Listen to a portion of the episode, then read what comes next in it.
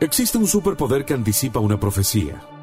Existe una profecía que se convirtió en leyenda a fuerza de repetición y miedo.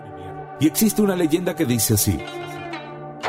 Un día un hombre será capaz de contar la historia que finalmente contenga todas las historias del mundo. Será ese niño que congregue a su alrededor al resto de la humanidad para alzarse como el príncipe de las palabras, el señor de los sueños. Abran paso que Octavio Gencarelli viene a ocupar el trono y pónganse todos en semicírculo, porque llegó el momento en que la realidad abandona los márgenes de lo posible para transformarse en un caos romántico cuidadosamente organizado. ¿Acaso creen estar listos? Bueno, eh, momento de Maradona a la carta. Ok. Creo que la semana pasada no lo hicimos. Había pasado mucho tiempo sin hablar de Maradona en este programa. Quiero que lo sepa. 10. Y eh, así que vine a leer una carta, una nota que escribió el señor Ricardo Forster, que mm, simplemente como sinopsis, eh, porque lo vamos a leer y, y se va a explicar por sí solo, es Maradona metido en una charla de filósofos, lo cual no deja de ser interesante. Y dice así. Hace casi 30 años, junto a Nicolás Casullo, fuimos invitados a un congreso sobre Walter Benjamin en la ciudad de Osnabrück, en Alemania. Hicimos un largo trayecto en tren desde, desde Bruselas a la que habíamos llegado después de un insólito viaje con la ya extinta Aerolínea Nacional del Paraguay, previa escala de casi un día en Asunción por desperfectos del avión. Aquella noche asunceña la pasamos recorriendo sus calles y dejándonos llevar por la muy benjaminiana aventura de perderse en una ciudad para intentar conocerla. Tardé en la madrugada, tarde en la madrugada regresamos al hotel, imaginando que nuestro vuelo saldría al mediodía. Apenas, apenas media hora después de acostarnos, golpearon ruidosamente nuestra puerta para avisarnos que el avión rumbo a nuestro Congreso Europeo saldría en un par de horas.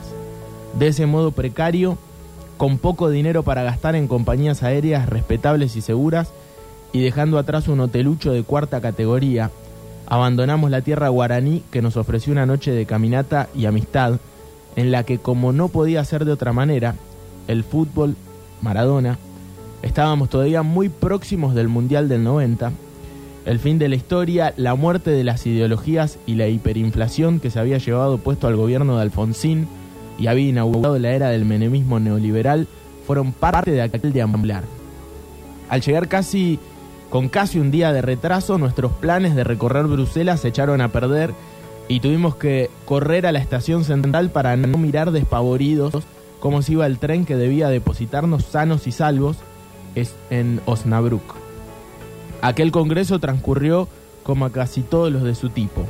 Lo más interesante ocurría en los bares o en los entretiempos dedicados al almuerzo o simplemente cuando nos escapábamos para recorrer una ciudad provinciana y dormida mientras nos trenzábamos en algún debate entre filosófico y político. Fue precisamente en uno de esos almuerzos que en esa ocasión compartimos con cuatro académicos italianos, cuando el nombre de Maradona rompió la serena conversación de filósofos que hablaban de Benjamin y sus múltiples derivas que no podían llevar a la Alemania nazi o la Revolución rusa, o a recorrer las estéticas del barroco o a la experiencia del exilio y el suicidio.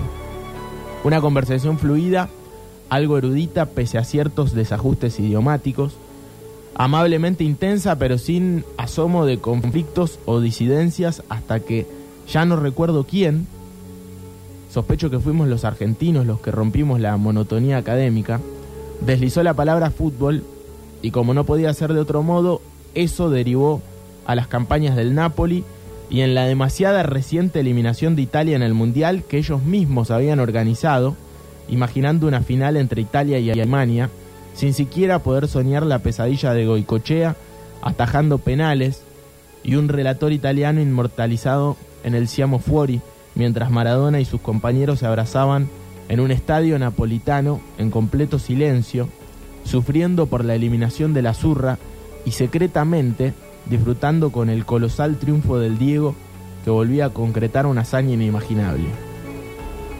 Tres de los italianos eran del norte, uno de Milán, otro de Turín y si no recuerdo mal el tercero de Florencia.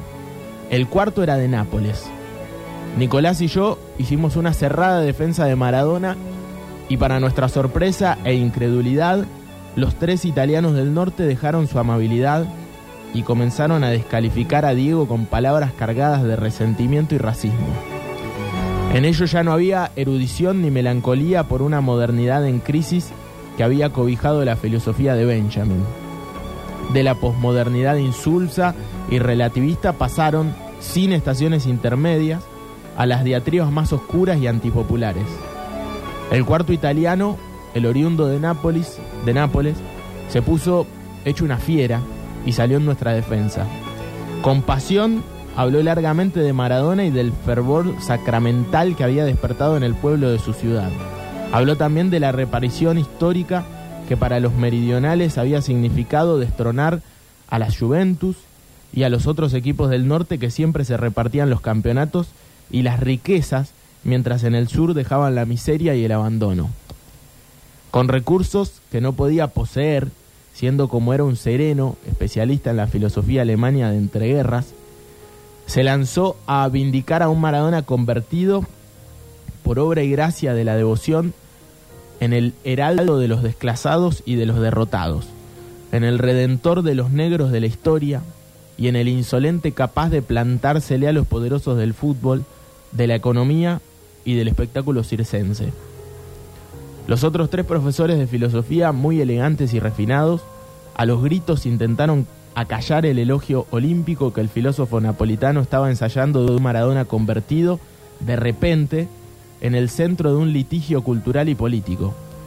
Todo el desprecio de los filósofos del norte se dirigió a defenestrar a Maradona, a su conducta extravagante, a sus veleidades de semidios entronizado por la camorra para terminar reivindicando la superioridad del norte frente al sur africanizado. Nicolás y yo, por supuesto, cerramos filas con el ya entrañable amigo napolitano, y de no haber mediado la intervención de otros filósofos neutrales, creo que uno fue Michel Lowy, gran especialista de origen brasileño en, Benjamin y residente desde hacía décadas en París, y el otro presidente del Congreso, el profesor Gluber, si mal no recuerdo, quienes literalmente lograron separarnos y serenar los ánimos. Aquella comida de camaradería hubiera terminado muy mal. Lo sorprendente había sido que un almuerzo que transcurría serenamente y sin ninguna señal que anticipara lo que iba a ocurrir pocos minutos después, culminó en una casi batalla campal de dos argentinos y un napolitano contra tres desencajados filósofos del norte que apenas escucharon el nombre de Maradona, se transformaron en bizarros portadores de los peores improperios clasistas y racistas.